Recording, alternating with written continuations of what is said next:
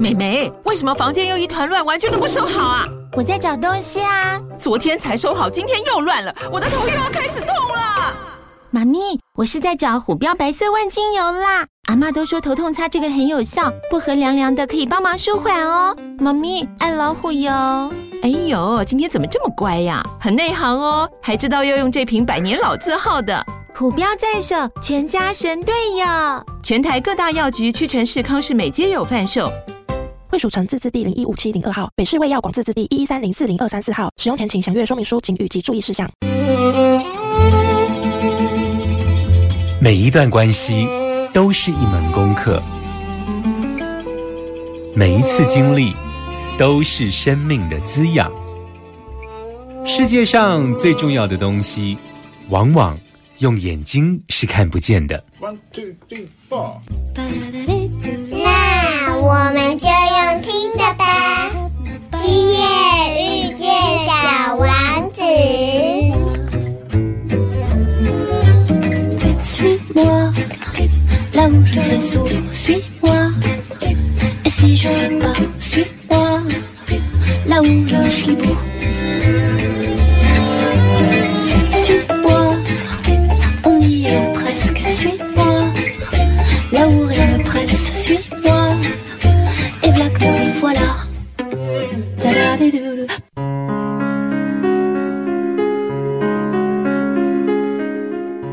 欢迎收听《今夜遇见小王子》，每周六晚上八点，周日晚上九点，阿光会准时在 FM 九九点一大千电台与你相遇哦。曾经呢，在我们的节目中邀请过毕柳英医师，跟我们分享他与毕妈妈进行断食善终二十一天的旅程哦。那在这断食期间呢，家人们为他的母亲进行了生命的回顾。放下在这世上还没有遗忘的遗憾，捡拾每一个想要感谢的生命细节。然后他们举办了一场生前告别式后，毕妈妈就离去了。他们为我们示范了一个不同以往凝视死亡的视角，一堂不一样的生命教育课，以及来得及说再见。毕医师的故事在播出后，他同步。来出版了《断食善终》这一本书哦，那引起了听众以及读者非常广大的回响哦。那在这段期间呢，毕医师总共陪伴了四十多个家庭，进行了断食善终的具体行动，当然也引发了许多反对意见的攻击哦。其中也包括了来自于医疗背景的从业人员，而我呢，默默观察毕医师的回应哦。他总是不卑不亢的回应着这场以家庭为单位的社会运动。毕医师充分展现了佛教里所说的无畏师。今天的疗愈大来宾持续邀请毕柳英医师来到节目中。阿光想要中诊关于断食善终，在这个实践的过程里，是不是有普遍会遇到的问题？家属在这过程中遇到的真实情境又是如何？又需要有怎么样的心理建设呢？慢点，慢点，慢点，让灵魂跟上我们的脚步。欢迎疗愈大来宾。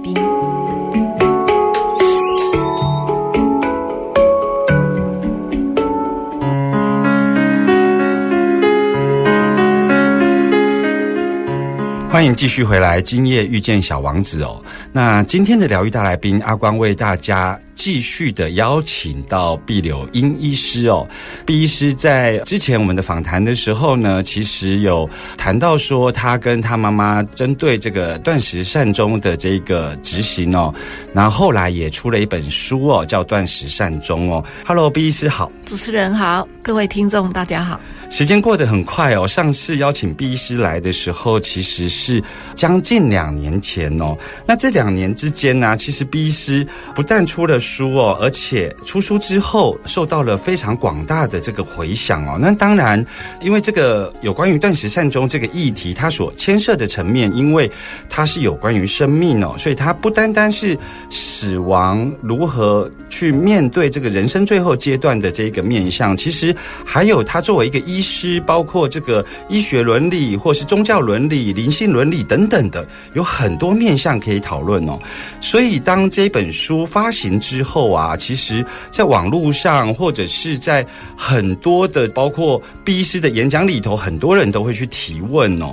那我想请教毕医师，就是说对于这一些反对的言论呢，通常是哪一些言论比较多呢？这样说哈，我现在帮忙断食呃善终的病人，大概可以分成四类。嗯，那第一大类就是老衰的末期，嗯啊，人们会自然而然的哦睡眠增加，然后不吃不喝，那我们就是呃要理解。好，就是顺从这个病人的生理上的需求，不要去做没有必要的这些送医啊，哈，或强迫他吃啊，好，让他可以安详的自然善终，这部分没有什么问题。那第二类的病人，就是譬如说癌症末期啊，或他有很严重的内脏的疾病，到了末期，医生也知道他为时不长了哈。那家属因为知道这样子的。观念以后呢，就不再强迫给病人打营养针啊，哈，也不再灌食那么多，或者是病人会自己决定不要吃了，因为他也吃不下了，嗯，好，所以这一类的病人的断食也没有什么问题。那第三类的话呢，就是呃，像我妈妈这种情况的，她有譬如说渐冻症啊、帕金森症，她她所以到了末期，她其实。各方面的那个生理机能都很差，嗯，对。那这一类的病人，他不想要将来插管为生，那所以呢，他就会自己决定说，已经受这么多年的苦了，他就决定自主断食。那自主断食在法律上哈，这个是他个人的自主意愿，嗯，所以就跟我妈妈的情况一样，那所有的都是说，哦，这是合法的，嗯，哎，那我们假如说他不想吃了，我们强灌他，反而是违背了他的自主意愿，嗯，所以在合法性上他是没有问题的，但是还是会有人攻击说，哎呀，这个根本就是一种不给药的一种安乐死，所以我想他的。问题是，他基本上反对的人，他是反对安乐死。嗯，那他觉得你自主决定自己不吃不喝走，这是就是一种安乐死，所以他也会有所批评。嗯，哎，对，好，那最后一种是争议最大的，就是所谓的已经插管卧床的，有人已经二十年了，有人两三年了。对，那家属在陪伴的这个过程当中，越来越能够感受到这个。插管卧床的家人其实是非常非常的辛苦，嗯，好，那他们自己照顾的身心也是俱疲，但是我觉得他们主要原因是因为爱这个躺在那个人，不舍得他受苦，所以呢，大部分的病人呢，他以前又有交代过，嗯，就说他将来他。不想要像某某人这样啊，哈，或某个亲友或他自己的长辈这样躺在那边那么多年才走，所以家属会依据病人以前的意愿，会觉得说，既然现在有这个办法，好，那他们就会希望说，不要再为他，好，可以让他安详的离开。那以这种个案来讲，受到最严重的攻击，就是他们会认为，并没有。病人的意愿，因为这些病人没有去签署，呃，所谓的病人自主法，是他们没有意识了。对对，因为在病主法是二零一九年对才出来的。另外一个就是这个法并没有非常的呃，大家很知道，然后所以去签署的人本来就很少，所以呢，这些病人没有签病主法。那但是我个人是觉得，呃，第一个就是说。看起来他们是插管卧床的病人，也许他没有办法长篇大论讲很多话，可是呢，实际上我们只要很细心的去跟他们沟通的话，我们其实是可以知道。他的意愿是不想要这样，包括微弱的这个肢体语言都可以做一些反应。譬如说，很有经验的这个医生，可以慢慢的用他比较容易理解的口气哈的声调哦，这个语速去跟他慢慢的沟通。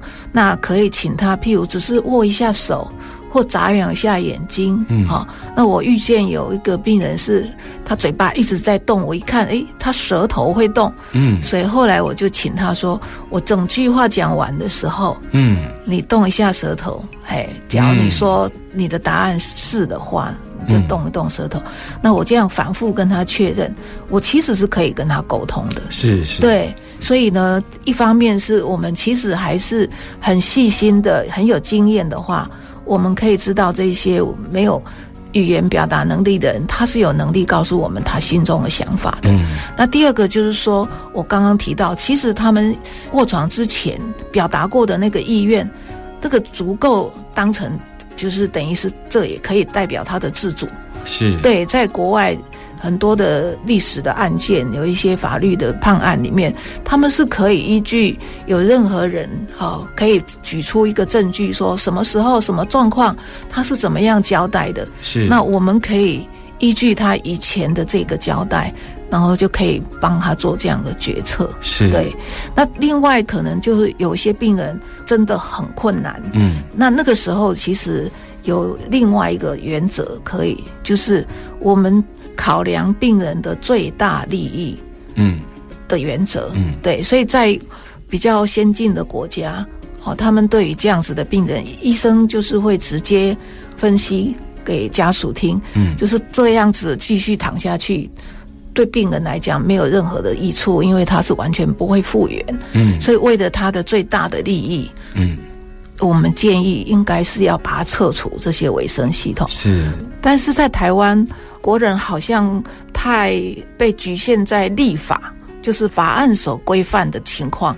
啊，他不会考虑说，我们从人道的考量，嗯为了病人的最大利益，应该这样做。所以这一点很可能是台湾还需要做很多很多的努力跟沟通的。是，所以听起来，毕医师在这个《断食善终》这一本书发行之后，你到处演讲，包括在网络上比较多人反对的这个言论啊，它的症结点比较在于说，这个病人是否他是呃有对于死亡有自主意识的决定。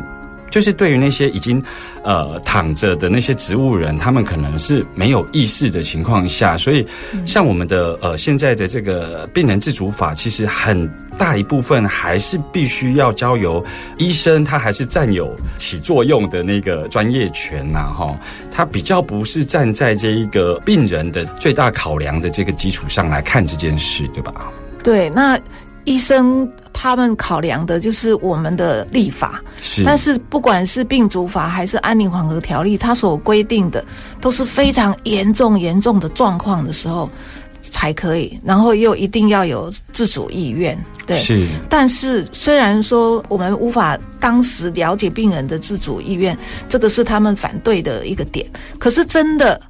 哦，譬如说渐冻人啊，嗯。或者是说帕金森的末期，他有自主意愿的时候，他们基本上他们也没有赞成。他认为，那你这样是是在好像是自主决定终止你的生命，也是一种安乐死。是，那所以两个极端，两端他们都是反对的。是他所以他们还是执着在末期，这个人就是马上就要死了。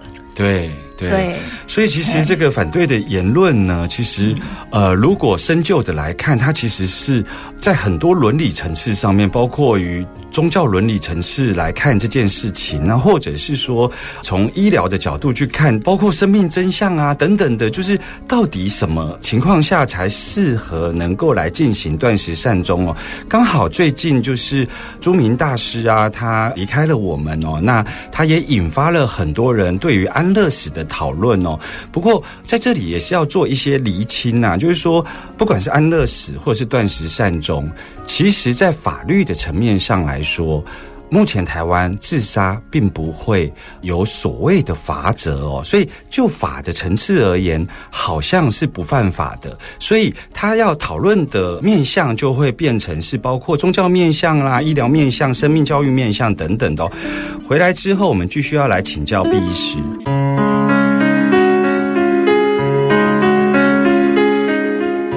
欢迎继续回来疗愈大来宾单元哦。那今天为大家邀请到的是毕柳英医师哦。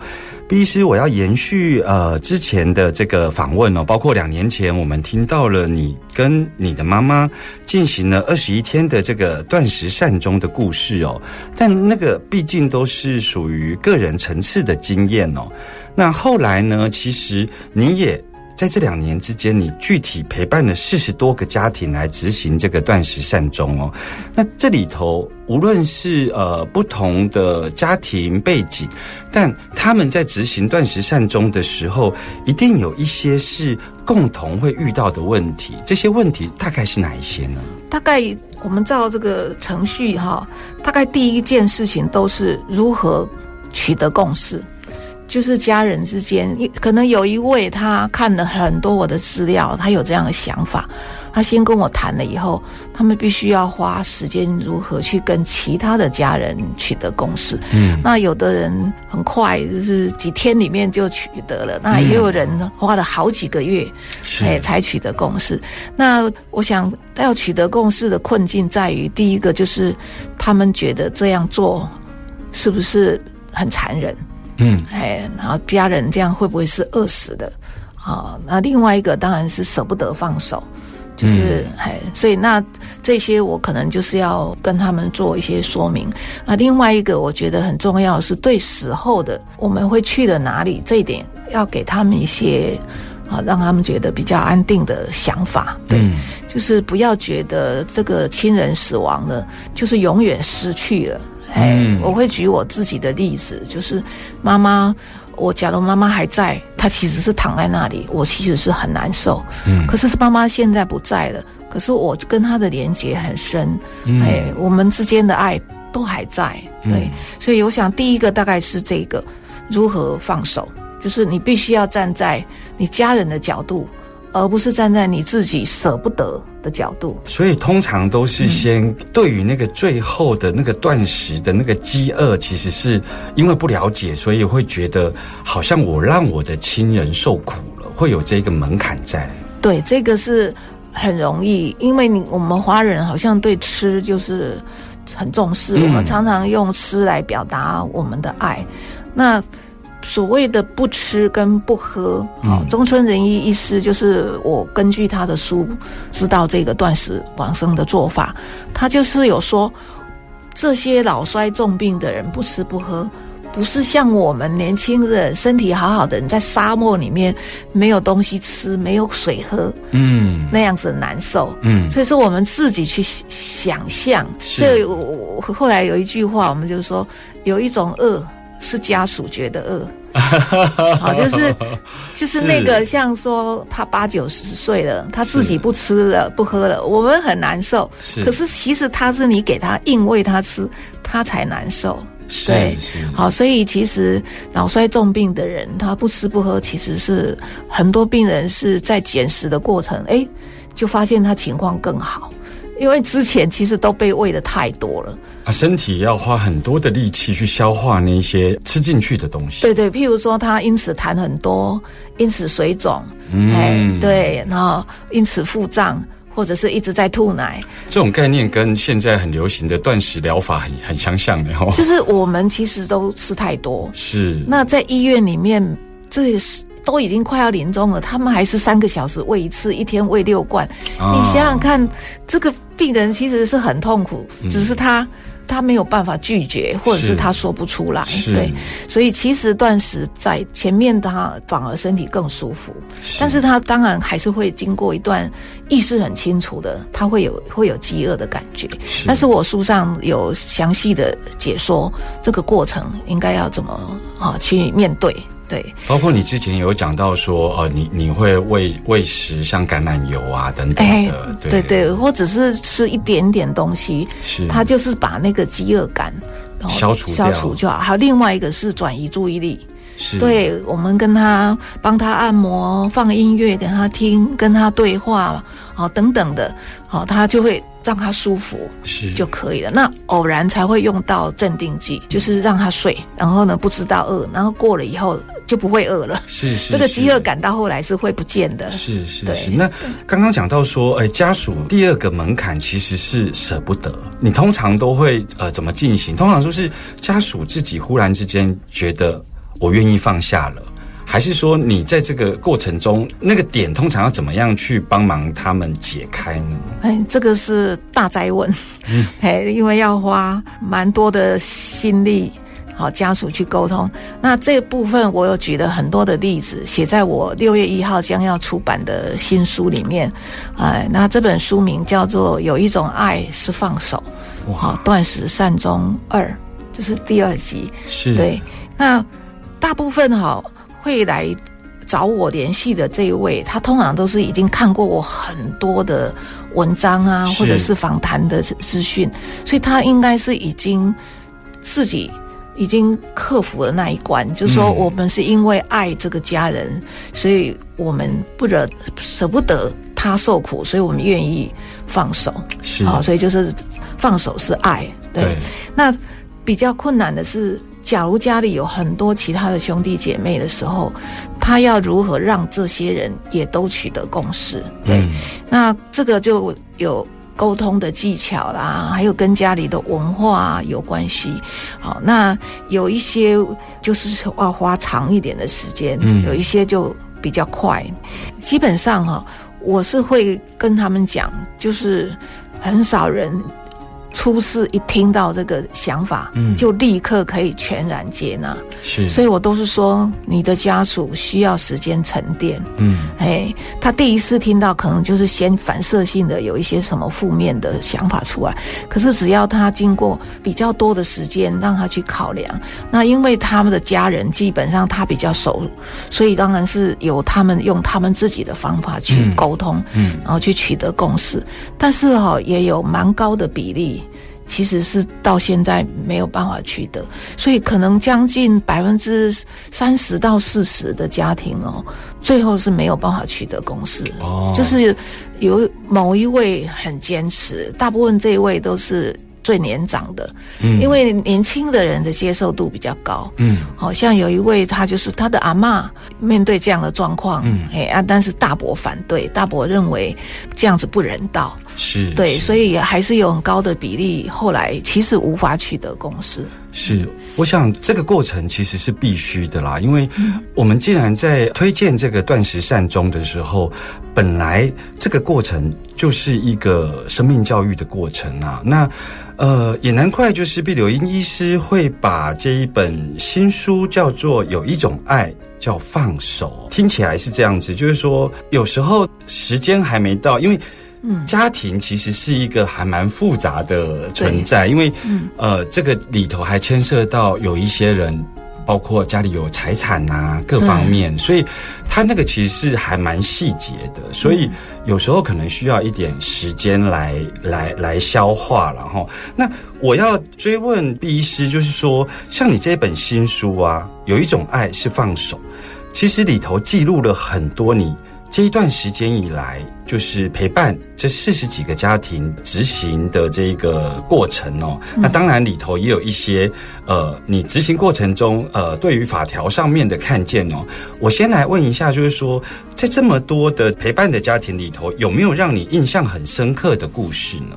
哦，有一些事情哦，基本上改变了我的三观，就是我碰到一些灵性的现象。对，那第一件事我刚刚有讲到了，就是说，其实病人没有反应，不代表他没有觉知。嗯所以我们认真的去跟他互动的话，我们其实是可以感受到。好，那这个我有一个例子，就是说，这个病人他已经失智二十年，躺了十年了，然后照顾他的看护已经要回去印尼了，所以呢，他在断食的过程中，这个看护来跟他道别。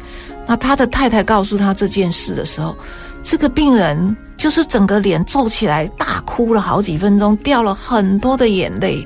那太太也只不过用语言告诉他谁谁谁哦，一被邓起啊，嗯哎对。可是呢，你就可以知道说，他虽然不会讲话，他还有很丰富的情绪。是他知道这个人照顾他好多年，他很很感谢这个人。对，所以这个是我知道说，我们不要对于那些躺在那里不会表达的人，把他当成好像他只是一个躯壳在那里。嗯嗯其实我们在帮他做任何的照顾的事情，我们其实都应该要讲，说啊阿贝，我现在要帮你做什么什么，是对，然后就算临终的弥留的人，他们其实听力也都很好，对。所以我们都应该要好好的跟他道别，跟他道谢道爱，不要以为他听不懂，他只是没有办法回复你。好，所以是第一个我印象很深刻的。是。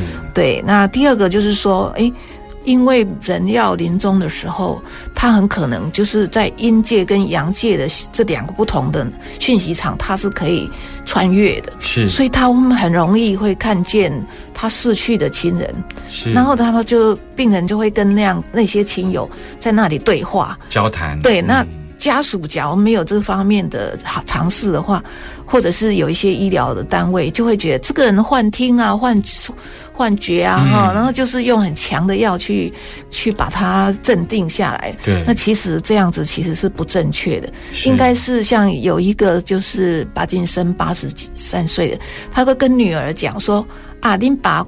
要等来加饭啊！你进去开门，嗯那他们就会说啊，呵呵呵，我们赶快来开门，然后会跟他说，那我们今天要弄什么好吃的啊，哈，或者是说啊，然后哦，那个爸爸会带你去天上过好日子，嗯所以你要是理解他现在其实是在做什么样，然后你去同理他，好陪伴他，他其实是会让他心安的。是就顺着他的那个话题跟脉络，对他其实是会反而是心安的，就是可以放心的离开。嗯可是假如你不理解他，你把他当成他是 k 笑了，他怎么对这样子，然后用药去那个，我觉得那个是不正确的。是是对是，，那另外一件事情就是托梦。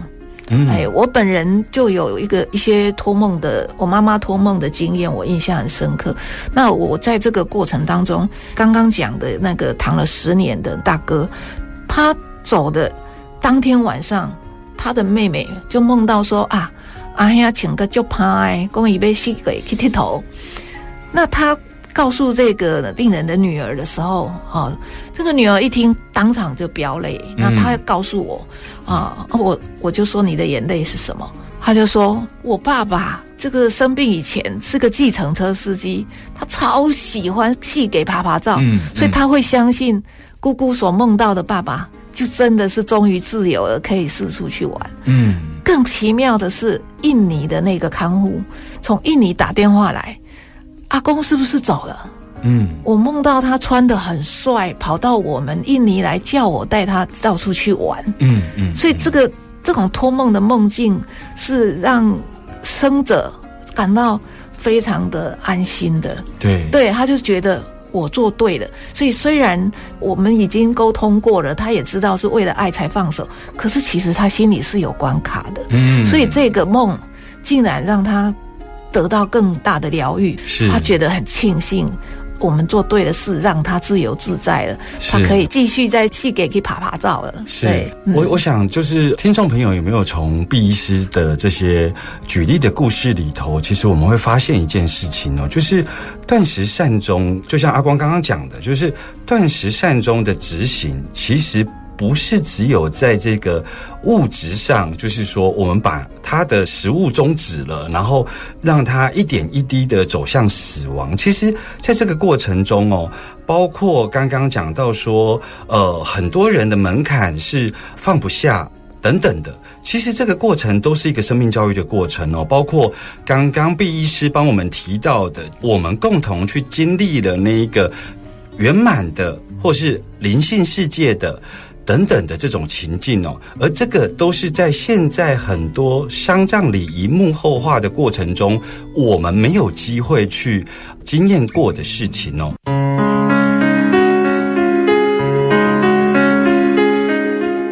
欢迎继续回来疗愈大来宾单元哦，我要持续的来请教毕医师哦，就在。刚刚呢，我其实做了一个总结，就是说我们现在的丧葬礼仪，因为很多都幕后化了。简单说，几乎就是这些礼仪公司排的 SOP，然后我们几乎就是给他用对白哦。那反而断食善终的这个历程，整个呃家族里头的重要成员都跟着这一个呃要往生的人一起经历了这一个死亡的过程。在你刚刚的举例里头，其实是有碰。碰触到所谓的灵性世界，或是死后的世界哦。那这个部分对于你在推断食善终啊，嗯，你你的观察是什么？我先回应另外一个观点，就是我常讲，断食是手段，嗯善终才是目的。嗯哎，那因为断食的往生的这个过程，它需要两三个礼拜的时间，嗯。所以这个过程我们可以做很好的陪伴呐、哈、做很好的这个人生的回顾，嗯。所以是一种对家属来讲，哈、也是一个很好的准备的情况之下去送走他的亲人，所以不会留下遗憾，嗯啊、所以这件事情是有它这样的意义。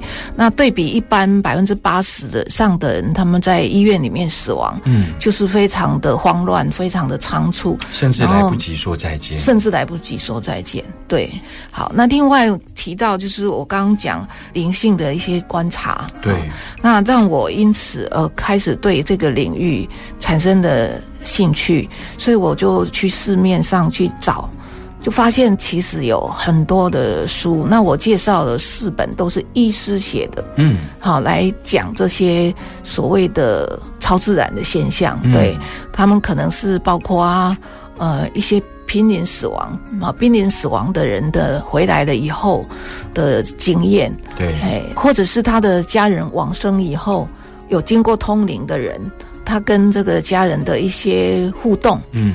那加上我刚刚讲，我自己也碰到很多人有这个托梦的经验，是，所以，但我自己也有碰到一个通灵的人提到，我去演讲的时候，这个我妈妈在现场，是。哦，她跟我说她很快乐，她很高兴，嗯。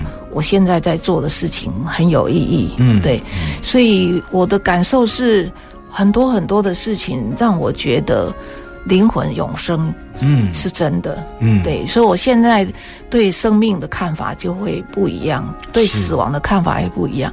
我会觉得说，我们人就是父母的精血，然后呢，加上这个地球的滋养，好，譬如说阳光、空气、水、动物、嗯植物、矿物，嗯还有我们认识的人或不认识的人，很多人他们从食衣住行娱乐各个方面来滋养我们。但是当我们这个躯壳不能用的时候，我们就是拥有我们这个躯壳的那个我，嗯还会继续向前走。但是我们这个肉体就在留留在地球，继续滋养这个地球。是，所以我会相信，人是一个永生不死的一个能量。嗯所以我们可能有前世，但是我们已经不知不记得了。对，那今生我们是要好好的把握。是但是当这个肉体已经不堪使用的时候，你就把它放下。是，对，就是来自地球，你就回归地球。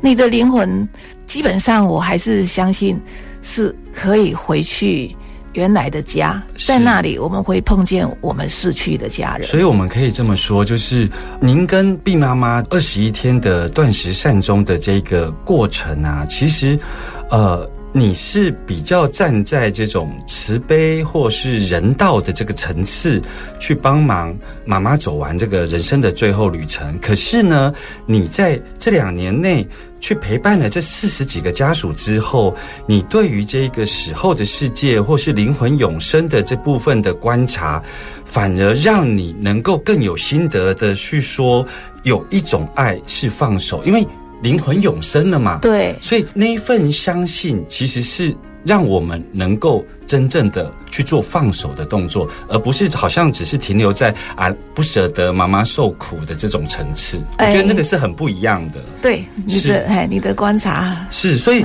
我我我想要紧接着想要问一下，就是说，因为我们一步一步，就是说，刚刚毕医师跟我们分享了书本里头的一个故事哦，但是其实你也有。对于这个执行过程中，我们的法条，呃，出现一些呃比较限制性的，甚至是比较不周全的部分，在你的书中其实也有提到哦，是不是可以请毕医师能够简单跟我们介绍一下？因为像台湾的这个安宁照护其实走了快三十年了，可是它还是有它的限制在，对不对？嗯，我们讲安宁缓和条例是就是已经有三十年了，对。对那他的精神其实是在说末期的病人，我们不要做过度的医疗介入，是，然后让人可以自然死亡。嗯所以他其实是受到美国加州的有一个嗯叫自然死法案的影响，对所以就是以那样的精神来做。那但是现在我感受到他们太僵化的在那个法条，因为当初法条就定得很死板，它就是规定在末期的病人。嗯那所谓的末期就是近期内死亡为不可避免，然后它所谓的近期可能是半年以内，大部分在国内外都是以半年以内。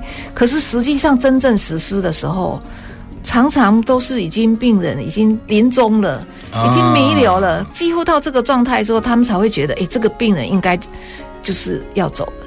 所以我们碰到很多的状况，其实已经很辛苦了。所以等于是他有一些呃不该承受，就是这个法原先是希望能够在这个末期的时候有一些不必要的医疗介入可以终止，可是现在实际上看起来反而是濒死的时候才去吃，就是医生对末期的界定太保守了。是，对，或者是说本来就没有这么容易界定。嗯对，好像癌症可能容易，好，就是说也没有那么容易，但是比较知道呃大概还剩几个月，是，那就可以算末期。是，可是其他的疾病几乎他们很难说什么样是末期。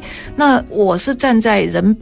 人本的人道的角度来看，是。就是觉得生命的品质很差，而且有不可承受的痛苦，嗯。我们就觉得他应该就不需要再这样子被人工的这个好卫生系统强留在这边。是，可是他们在乎，很在乎的，因为他们在职场上，他很在乎的是这有没有符合法规。是，那我觉得人才是最重要的。是可是大部分这个整个环境就是这个有没有符合法规？那法规本来就定的太严，然后他们的解读的时候又更严，嗯，所以就造成说一直受到拒绝。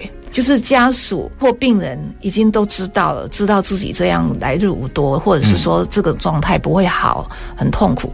可是几乎没有安宁缓和的单位愿意接受。目前比较有弹性的是居家护理所，嗯，居家安宁的人，他们好像直接就是专业都在跑家庭。对，我觉得他们的观念有比较比较多的人比较可以接受。等于是说，现在所实施的这个安宁缓和条例，它原先的利益。良善的部分，在执行的过程中，它并没有真正让那个利益良善的部分做到极致，就是那个反而是对。限缩了，在实物面上反而是限缩了他的这一个原先想要帮忙的这些对象。对，一个是他们的解读啊，嗯另外一个是他们太担心违法，嗯，那或者是过去曾经有被告的经验，是。对，所以越是大医院。越不容易接受帮这些病人做测管啊是，还有这些。哎，必须像最近几年有所谓的这个病人自主法这个部分呢、啊，那它又又是一个跟安宁这个法案又不太一样，可以跟我们说明一下这个部分到底有什么不一样？病人自主法，它其实是有感受到安宁法的不足，是，嘿，因为它只界定末期病人，对，那所以呢，植物人他们会说植物人不是末期，对因为植物人可以躺很多年，对。对，那所以病主法里面就又加入了不可逆的昏迷啊，哈、哦或者是长久的植物人，哈，或者是极重度的失智，嗯。啊，还有一些慢慢会越来越退化，到后来一定会四肢瘫痪的这些呃慢性病，是。啊退化性的疾病，它把这个范围有扩大，是可是它仍然规范的很严格，是仍然是一个生命品质非常非常差的时候。那另外一个最大的问题是，这个只有病人要有自主意识才可以，所以嗯极重度失智的人。没有办法签署，要在他人还好好的时候去签署，当他变成极重度失智的时候才可以用。是对，可是，在国外其实是失智到某一个程度就可以自主进行断食，在台湾他们不会接受，所以我我们比较保守，非常的多。是哎，其实呃，这三年来，呃，这个法案通过之后，包括我自己想要去了解的时候，我发现要签这一个呃相关的这个证明，其实是我觉得门槛挺高的，尤其像现在工商社会大家这么忙，嗯然后要找到见证人等等的，还有包括评估，还包括智商，其实我觉得它是有一个门槛在的哦。所以呢，其实听众朋友如果想要知道更多有关于断食善终，还有就是毕医师的这个新书哦，这个新书叫做《有一种爱》。叫做放手哦，阿光会把这个相关的资讯放在延伸阅读，诶，给大家来参考哦。那当然，六月一号这个新书其实可以开始预购喽。我们今天非常谢谢 B 医师接受阿光的访问哦，谢谢 B 医师。小王子说：“这是我的一个秘密，再简单不过的秘密。一个人只有用心去看，才能看到真实。事情的真相，只用眼睛是看不见的。”我们下周见喽，拜拜。